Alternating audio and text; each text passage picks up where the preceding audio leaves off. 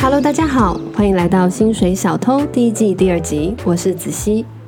首先，在节目的一开始，我有两件事情想要跟各位听众分享。第一件呢，是很高兴我们可以出现在 Podcast 的前一百名。第二件是跟上一集有关的，在这里呢，我收到了一些回响。那根据这些回响，嗯，我想要做一点回应。我觉得在年轻的时候，或是在我们还很不清楚怎么处理很多事情的时候，我们都会做出一些比较不成熟的处理方式。但这并不代表那个人或是我们自己一辈子都不会改变。我们也尽量不要拿以前的形象去判断任何人以后会变成什么样子。所以在这里，我想要对一些嗯，应该说想要说声抱歉，如果让相关听众感觉到有点不满，或是让某些人听了觉得有点不舒服，这是我第一个想要声明的。那么接下来，我们就直接切入今天的主题。今天的主题叫做“我没有肝也没有肾”。为什么会这样下标呢？那是因为我身边有些朋友跟我回想说，他们希望可以找到一名从事影剧行业的自由接案者来聊聊看，是不是真的符合他们的刻板印象。那这个刻板印象就是工时很高，非常爆肝，非常累，但是赚的很多。那么一讲到这个议题，我就想到身边有一个非常完美适合这个主题的人，他现在也是坐在我旁边，看起来很放松。我们马上来请他自我介绍一下。来，嗨，大家好，我叫阿哲。阿哲，嗯，你好。嗨，你看起来完全不紧张诶。哦，没什么好紧张的啊、好，阿哲一直都是一个非常非常稳重的人。我跟阿哲认识有四年，三三年，三年多吧。三年多，嗯嗯然后在我认识你的这三年里面呢，你几乎都在做自由接案。是，对，没错。那你现在的肝还好吗？还好，还好，还好，肺比较严重。好，那呃，今天我找你来做这个议题，呃，我没有肝也没有肾，你你觉得是不是？你的你的感觉是什么？嗯，以我从事的行业来说，其实是蛮蛮符合这个主题的啊、真的、哦，对啊，所以你不会你不会觉得大家这样讲有点太言过其实？呃，其实不会啊。其实除了这个没有肝没有肾之外，应该还有一个是肺是黑的吧？应该还有一个这个啊，真的、啊，副标题。副标题好，我会想办法把它加进去。OK，所以你刚才说，嗯，你刚才有说你做从事接案多久了吗？哦，我大概做大概有四年之久吧。那你毕业多久了？毕业大概也有四四年多。所以你是大学读相关的行业吗？对行行业对，呃，我大学就是读电影系这样。哦，所以你在大学的时候就有出击过，是是是，我们学生呃那时候就会大家老师就会请你们每个月都要出去拍一支短片当作业这样子。嗯，那你们有预算吗？呃，没有，就是自己出，哈，很惨，啊，没有钱怎么拍？没有钱，所以就大家要掏自己的钱来做啊。那你你是小时候就立志要从事这个行业跟读这个科系吗？嗯，其实也没有诶、本身本来原本想读的是服装设计啦， 但是后来就误打误撞进来，但服装设计也是一个很爆肝的的科系耶，对啊，可能命中犯贱吧。所以你那你也很特别啊，你就这样读完了，然后还做了接案这么多年，嗯，因为就是你从从事那个工作之后，你在其中找到一个自己蛮喜欢的点之后，就迷上了这个行业吧，哇哦！可以这么说。那你这四年来都是以什么什么样的职业身份接案？然后最主要的话，可能是剪接比较多，但是制片、导演、脚本发想、美术偶尔也会做。偶尔也会做什么意思？譬如说，如果接到一个网络短广告比较简单的话，就会自己想脚本，然后自己导，然后自己剪，但摄影师可能会外发。 OK，所以在这些之外，你的你会说自己是一名剪接，其实我比较常会说自己是影像工作者了，我没有把没有把自己定在哪一个地方。哦，好，对那不管我们先不管影像工作者的部分，我们先来聊聊，嗯，刚刚说的三个三个刻板印象嘛，对不对？第一个是，好，我们这样讲，第一个是很累，有没有很累？很累是真的蛮累的，但但这个行业比别的行业累，就是累在我们工时不一定，可能是晚上，可能是半夜，有时候可能会拍就一拍二十四小时、三十小时都有可能。对，基本上没有睡觉的时间。没有睡觉的时间。嗯嗯，你一个月以一个月来讲好了，呃，你一个月最多接过几只案子？最多如果加上一些出现场的话，应该有十十几个有吧？什么叫呃出现场？十个吧。出现场就是就是你在现场帮忙，但你当天去那天做，你就当天领。哦，对对对，所以这样加起来一个月最多有做到应该有个十几万有。十几万。对，你说赚到十几万，就是收入对那个月收入大概有十五十六吧。十五十六，嗯，哦，所以这符合了大家刚刚所说的赚蛮多的部分。蛮多的嘛。那我觉得其实就是也是工时换来的欸。对我这边可以透露一下，就是制片助理现场的嗯，费用是多少了。现场如果一般一般算八小时一个班，制片助理的费用大概是三千。呃，你说八小时一个班，然后他才领三千块，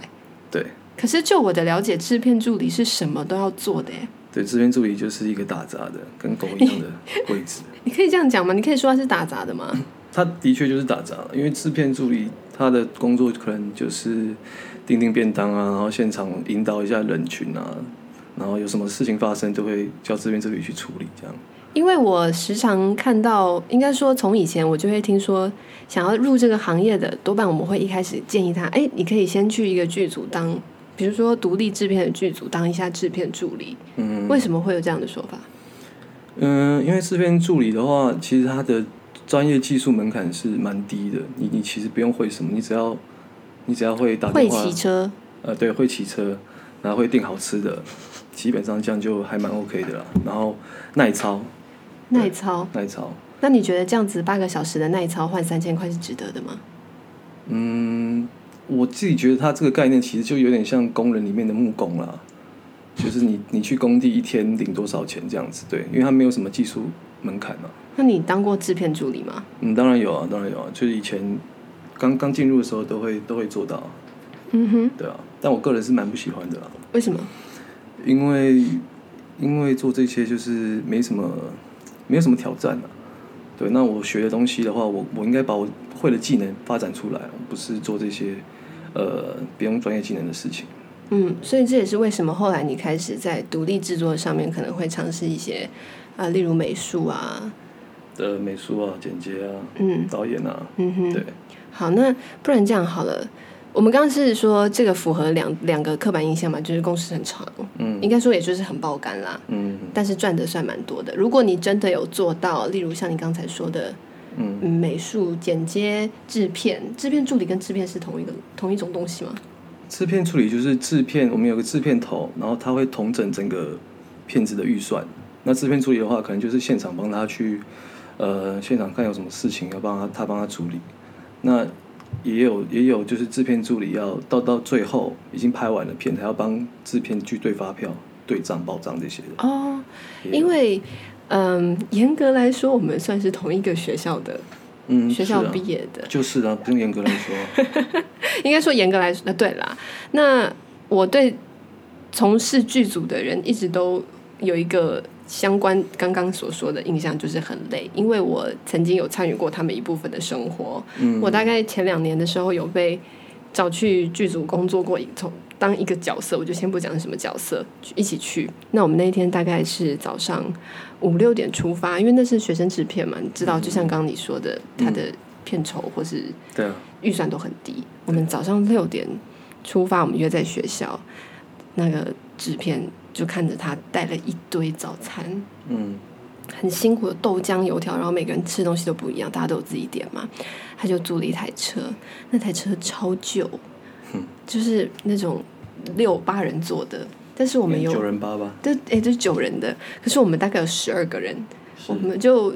全部分参成与哎、对，十二个人坐一台车，剩下的坐另外一台车。问题是那台真的很旧，所以冷气几乎也不冷。我坐在最后一排的最右边。嗯我们在早上五点的时候坐着一台快要崩坏的九人座，坐到淡水的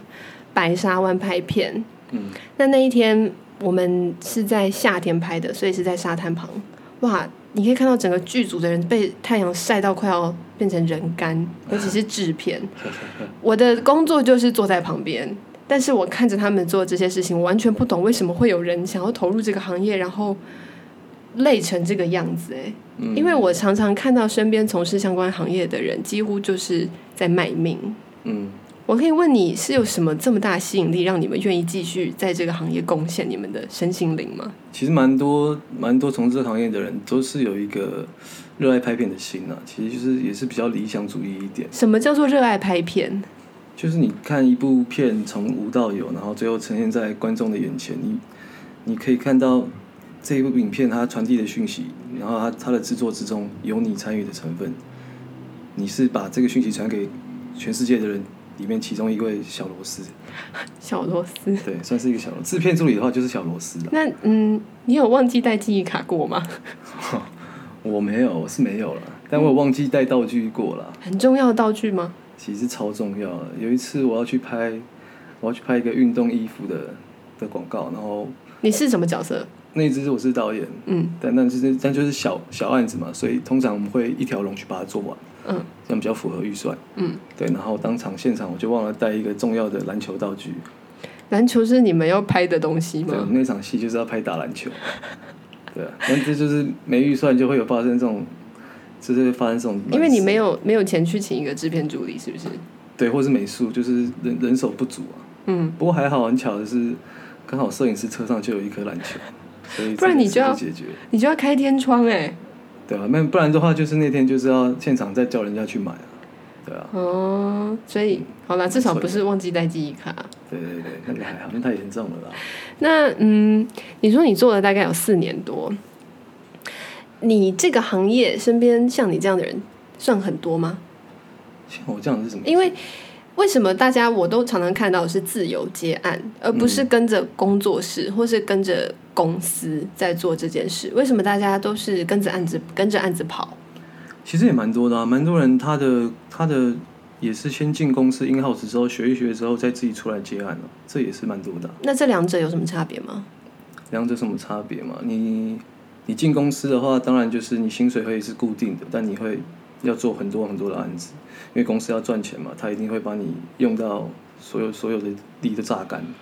但相较之下，你就会学到比较多完整的流程，公司上的制度，呃，你有可能接触到比较大的制作案，比如说 TVC，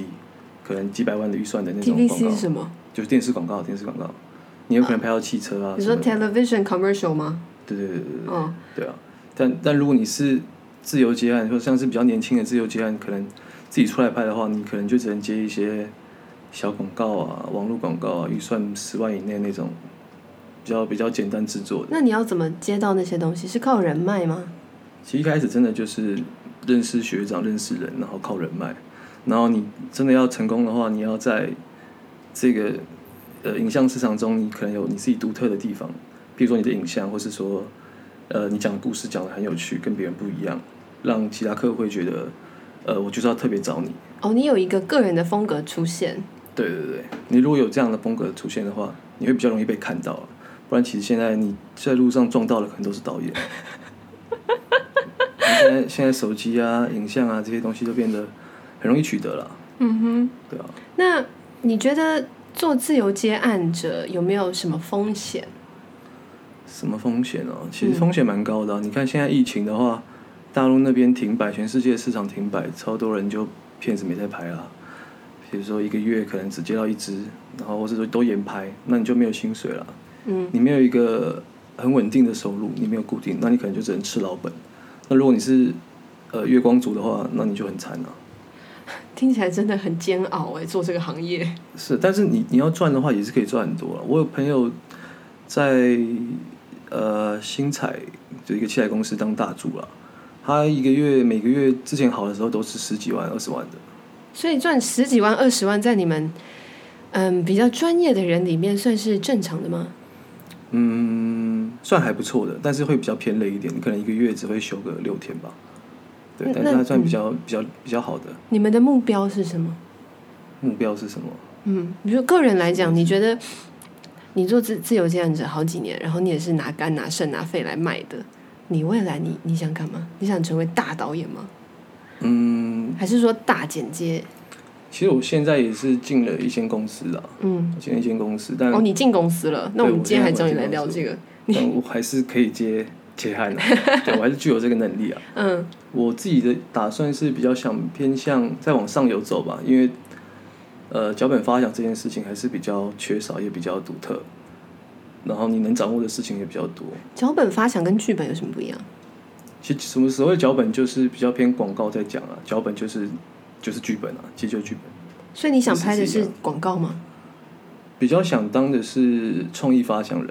啊，哦，也不你一定说是广告动脑的人，而不是就之后可能会慢慢的呃呃不在前线工作这样。对对对，哦，是你就转为你可动能脑的那个人。对对对，就是负责嗯哼可能一样，就是把资讯传递给观众，但有各种不同的形式哦，之类的。好，那我问你一件事情啊，嗯，在你们这个行业里面有一句话叫做，诶，什么叫什么？女生当男生用，男生当狗用，嗯，你对有啊，听过吗？对啊，对啊，会啊，会啊，会啊。那就是制片助理就是很糙啊，就是很可怜啊。哎你你你导演一有事也也叫你，制片也叫你，啊，啊嗯其他人可能收音组电池没电，然后也会叫你去买啊。嗯哼，导演要喝咖啡也是你去买啊，对啊。在这么多呃，比如说一个剧组里面有场记、灯光、呃摄摄助、啊嗯制片助理、摄影助理，或是制片、对摄影，还有导演，还有剪接。呃，你们这里面有地位的分别吗？当然，导演是就像你刚刚说，他可能是一个主轴，他把所有东西都抓在一起。嗯那其他其他部分的，其实，在国外有分导演制跟制片制，制片制就是制片去找一笔钱，然后给导演来，然后再找导演来拍片。那这个时候制片就是比较大的，那台湾比较偏向导演制，就导演呃有有客户要找导演拍，然后导演有这一笔钱，他就再再去发给制片，然后摄影、灯光之类你的。说他慢慢把这个组给组起来，对，那有分阶级的话，其实那最基本来分的话，一定是导演跟制片算是差不多职位的。那再来往下就是摄影吧。嗯然后再往下的话是美术，再来是灯光，对而而制片的话算是就是也算是比较前面，但是制片助理，你你遇到那些摄影啊、灯光那些，你还是小弟啊，哼对吧，OK，？那摄影呃制片头他一定是他一定算是大的，制片头，制片头一定是跟导演差不多大的。那你对于刚刚我讲那句话，还有这个这个产业的文化，你有什么看法？男生当狗用哦，其实我觉得应该各行各业都是差不多啦，只是因为在拍片现场，你比较容易看起来不堪呐、你没办法穿的漂漂亮亮的，因为你可能出外面去森林或者去哪边拍，你一定会流满汗呐、啊一定样子都是不好看的。嗯哼，但我觉得各行各业应该都是很累啊，这倒是没有错啦，辛苦钱不好赚。对啊，那我问你，嗯，你在你这么多年接案的经验当中，有没有什么特别糙的例子可以跟大家分享一下？我有那种很可怕的哦，有啊，有一次当制片，然后也是接了一个蛮大的呃机车公司吧做制片，啊那是我知道的吗？我我有知道吗？全部人都应该台湾人都会知道了 OK 就是那几个大的其中一个，嗯我就不好说是谁了。嗯哼，那预算可能是六十几万的预算，就是比较大，偏大制作。嗯那那个就很麻烦，因为要对你要对客户，然后你又要对场地，又要对下面的人，嗯又要对导演，要一直开会，然后到拍片的前几天，东西如果没有好好的准备好的话，你会焦虑到没办法睡觉。嗯，然后那天拍摄，我记得那那一段时间拍摄，我应该有三天没睡觉吧，要不然就是睡不好，就是过于焦虑紧张。你总共拍了几天？总共拍了大概三天吧，哦，那你几乎没有睡觉啊？对啊对啊，但是也是因为那时候比较菜啦，就是比较年轻，然后经验没有很丰富，就就刚好就搞到这么大的案子，嗯，对，所以有点超乎超乎自己能力负荷，所以才造成自己这么这么辛苦。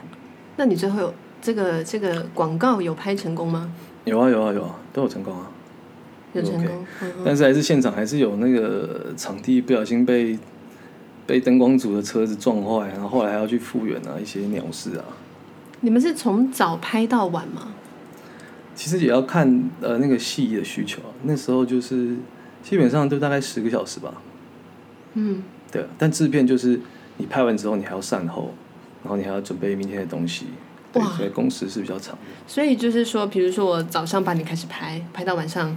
也是八点，可是制片就会变成还要多加两个小时下来处理后面所有的事情，是跟明天可能你们也是早上开始拍的前置作业。嗯，没错，对，制片就是你那时候做的是什么角色制片啊，啊？你那时候做的我是制那时候就是片，制片啊，制片头啊，难怪你会没有睡觉。就没办法睡，对啊，因为太多事要操心了。嗯，你现在还会这样吗？我现在不会，我现在就是经过那一次洗礼之后，我就不想再做制片了。呃哎、那我真的觉得愿意做制片的人很伟大哎、嗯，是啊，但我觉得就是如果你制片做到一个地位的话，你其实是有金钱的掌金钱的掌控权，因为你可以决定这要要发多少呃发什么样的人，然后嗯要给多少的预算。那其中这之间的价差就是制片你可以去去掌赚握的，对，他可能一个案子他可能他可能收到八十万要拍摄，那他六用六十万去丢给外面的人做，那他这之中他就赚二十万了，嗯对吧、所以制片其实也是可以赚蛮多钱的。那你对于接下来未来想要做自由接案者，在影剧行业这一行想要投入身心灵的人，你有没有什么建议？嗯，年轻人的话，我会建议就是，呃，如果学长姐找你拍片的话，你就可以去，你就先体验一下片场文化，然后确定自己自己自己到底喜不喜欢。然后喜欢的话，你就进制片公司啊，去再去学一些东西。但当然，如果你是比较特别，你你比较有自己的想法的话，然后你又有你又有让自己脑内中的想法可以呃成呈型现呈现出来的话，比如说你你有相机，你有你你可以自己拍自己剪，然后让让其他人看到。那如果你真的很特别的话，也就会有人来找你来拍这样。对啊，我有个 OK 学弟也是蛮蛮厉害的，到现在也就是拍蛮多大咖的 MV 啊什么的。对，他也是对，所以你不会跟他们说哦，这一行超累，你会累死，不要进来。你觉得最主要还是你，你有没有热情？对啊，我觉得你有没有热情嘛？你没热情，你当然会觉得怎么那么累啊？这什么狗工作啊，嗯烂死了，就就不管了，就去卖卖别的东西，卖保险、卖房子干嘛的？ 对啊，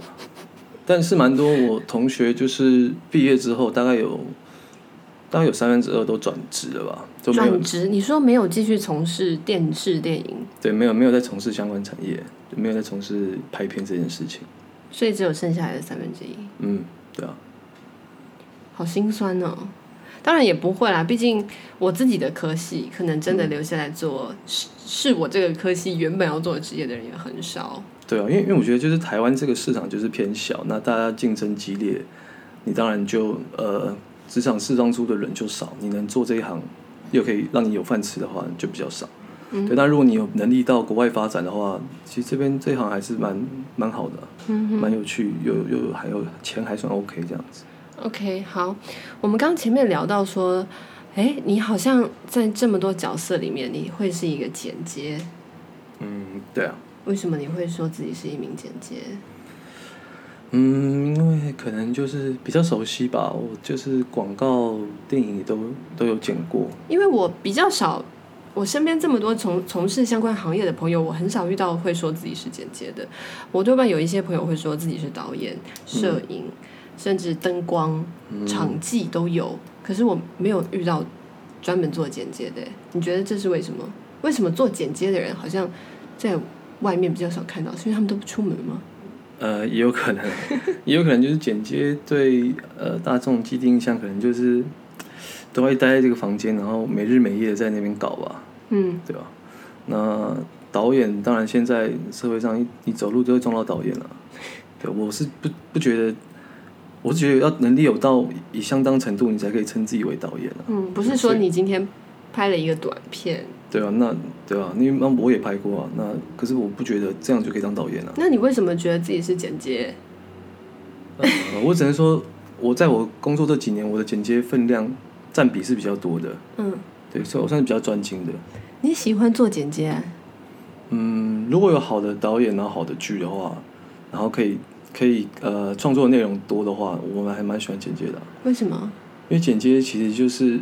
你导演把编剧想要的想法，然后最后做最后的呈现，你要怎么样呈现在观众的眼呃面前，他的面貌会是怎样，他的风格会是怎样，其实都要都是要靠剪接。不不是靠导演吗？因为导演导演画了一个分镜图嘛，所以这个电影基本上是按照导演想要走的每一幕去走，不是吗？嗯，是没错，但呃，很多时候你会发现你，你照分镜拍出来的东西，跟你最后素材看出来，跟你想象中是完全不一样的。啊、基本上我们学生时代老师就会说，你拍出来的东西跟你分镜画的有大概七成像，就算蛮厉害的。嗯哼，对，所以最后还是必须要找一个专业的剪接跟导演配合，是，讨论出他们真正导演真正想要的是什么东西。对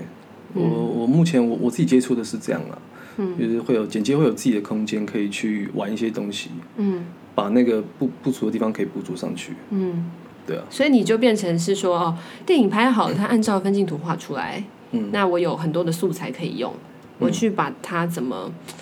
用最好的方式呈现出导演想要的东西。嗯，对啊，因为说故事有很多方法嘛，你可以顺序法，你也可以倒叙法，那你也可以穿插嗯呃回忆啊，那你什么时候要穿插？那穿插的意义又在哪里？嗯这其实就是剪接要考量的点啊，嗯哼。对吧、那你怎么样在这个时段带起观众怎么样的情绪？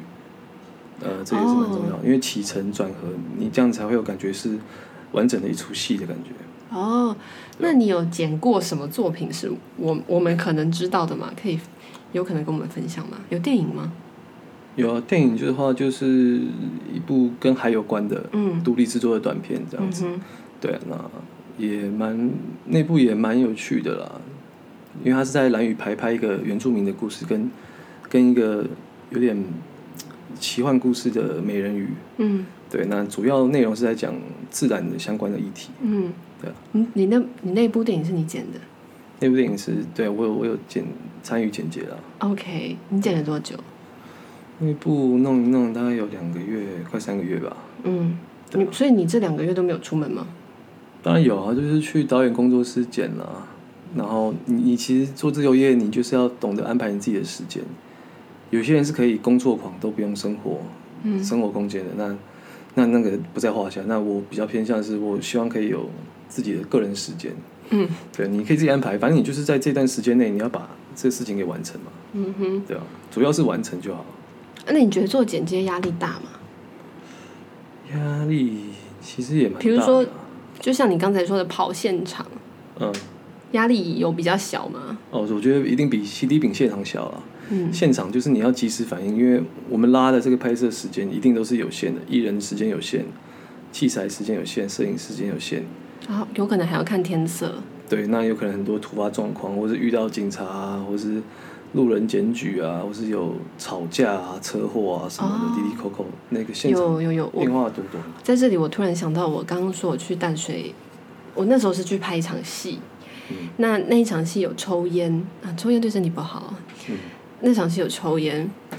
那天很热，大概三十八度，我们在海滩拍。那那个你知道，只要有人走过来，海滩上面就会有脚印，所以那个镜头会拍到沙滩上面有脚印。所以每当有人走过来帮我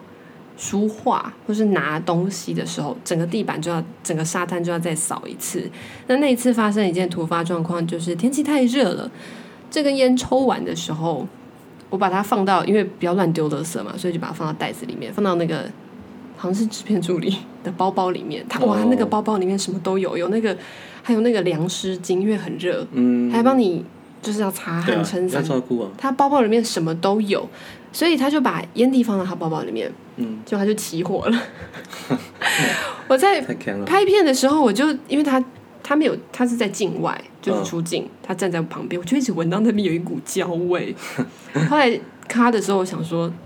我就看了一下他，我想说为什么就有一股焦味，但他自己站着，所以他没看到，嗯，他的包包一直在冒烟。你很坏。 我没有发现这件事，我我当时没有想到会这样。那当然，这就得要临时喊停啊，我们得要去处理他包包里面被烧坏那些东西。对啊，大家这样子跑来跑去，然后天色可能有云过去，没有办法接前面那一场戏，整个又要重来一次，就是状况会很多啦。状况真的不可抗力的。比想比大家普通想象中的还要多。所以我觉得从事影剧行业的人，无论是幕前还是幕后，都是辛苦工。是啊。对不对？好，那最后我有一个问题想要问你，嗯你觉得现在很夯的 YouTuber 跟电影广告产业这样子，他们有没有一个分水岭？应该说 YouTube 上面的影片跟你们自己做做专业的，你们来看有什么感觉？嗯，说实在的，在我在以前学生时代的时候是蛮不喜欢 YouTuber 的，因为总总觉得他们做的东西都是呃质感比较粗俗的，然后都是哗众取宠的内容居多。但是后来慢慢这几年发展起来，其实也发现 YouTube 它不只是有那些呃比较粗俗的东西，但它也有很多高质感的影片啊什么，它已经变成一个大众会没事就一定会收看的一个平台。嗯哼，对，那那电影的方面的话，它就比较像是精致文化，电影是不会死亡啦，电影比较像是一个艺术的存在，那它所展现的艺术价值跟它的内涵，这一定是呃，就像电视这样没办法取代一样。对，那电视可能会被 YouTube 今天取代。你说的是数位串流吧？呃，不是，我说如果是 YouTube 跟电视电影来比的话， OK，对，那如果相较嗯于电视，我觉得电视就蛮有可能会被 YouTube 取代的。节目化，YouTube 各种呃高质感的节目啊，越来越多人可以呃讲出自己想想讲的话。嗯哼，对，对啦，我觉得在每一个行业、产业都都一定会有这样子一个对比，比如说呃大众文学跟纯文学，嗯，或是很多人常常会在站的就是电音跟乐器音乐，嗯哼，都会常常嗯会有两派不一样的说法，但他们都是一个存在啦，一个文化的彰显，嗯也没有说哪一个比较好。其实我觉得，对，好，那阿哲，嗯其实我在刚跟你认识的时候，我对你有一点偏见， 因为那个时候我还不太确定你是做什么的，嗯可是我会看到你带着尿布走来走去，就是提着尿布，或是身上带着一些平常不会出现的东西，比如蜡烛，还有什么各式各样的器材，有轮胎，各种，嗯一直到很后来，我才知道原来你是做做呃你刚刚上述说的那些工作，我才恍然大悟。所以，嗯，我算我算是看过你非常疲惫的那那一阵子的人，因为你看起来 always 很累。而且刚刚阿哲问我说，为什么今天连他自己本人都问我为什么主题叫做我没有肝也没有肾，他问我为什么会没有肾。呃，那是来自于大家之间的玩笑啦，就是当要买器材没有钱的时候，大家就会开玩笑说要去买肾，嗯因为肾有两个嘛。嗯哼，你没有听过这种说法吗？是没有哎、谁要拿剩的钱去买器材啊？当然是去买一些汽车什么的来爽的东西啊、那你还是要卖， 你的言下之意还是想要卖肾啊？我是不用了。好，阿哲不需要，好不好？好，那么，嗯，今天针对影剧产业的自由接案者，到底爆不爆肝，赚的多不多，或是这些行业的内幕，我们今天有一个小小的收尾。诶，那我最后问你个人的小问题，你觉得历史上面，或是你近期看过剪接剪的最好的电影是哪一部？剪接剪的最好的电影，因为昆汀·塔伦提诺他最有名的一点就是他的非线性剪辑剪得非常的好嘛。嗯，那你自己有没有一个觉得剪接做得很好的导演哪一部电影，诸如此类的，可不可以跟大家分享一下？近近期哦，因为有有有点，我比较有印象的就是《敦刻尔克》吧，其实就《敦刻尔克》，因为他比较真的是在玩简介这件事情。嗯，还有一部一九一七，也是我最近蛮有印象的电影。但他是没有对啊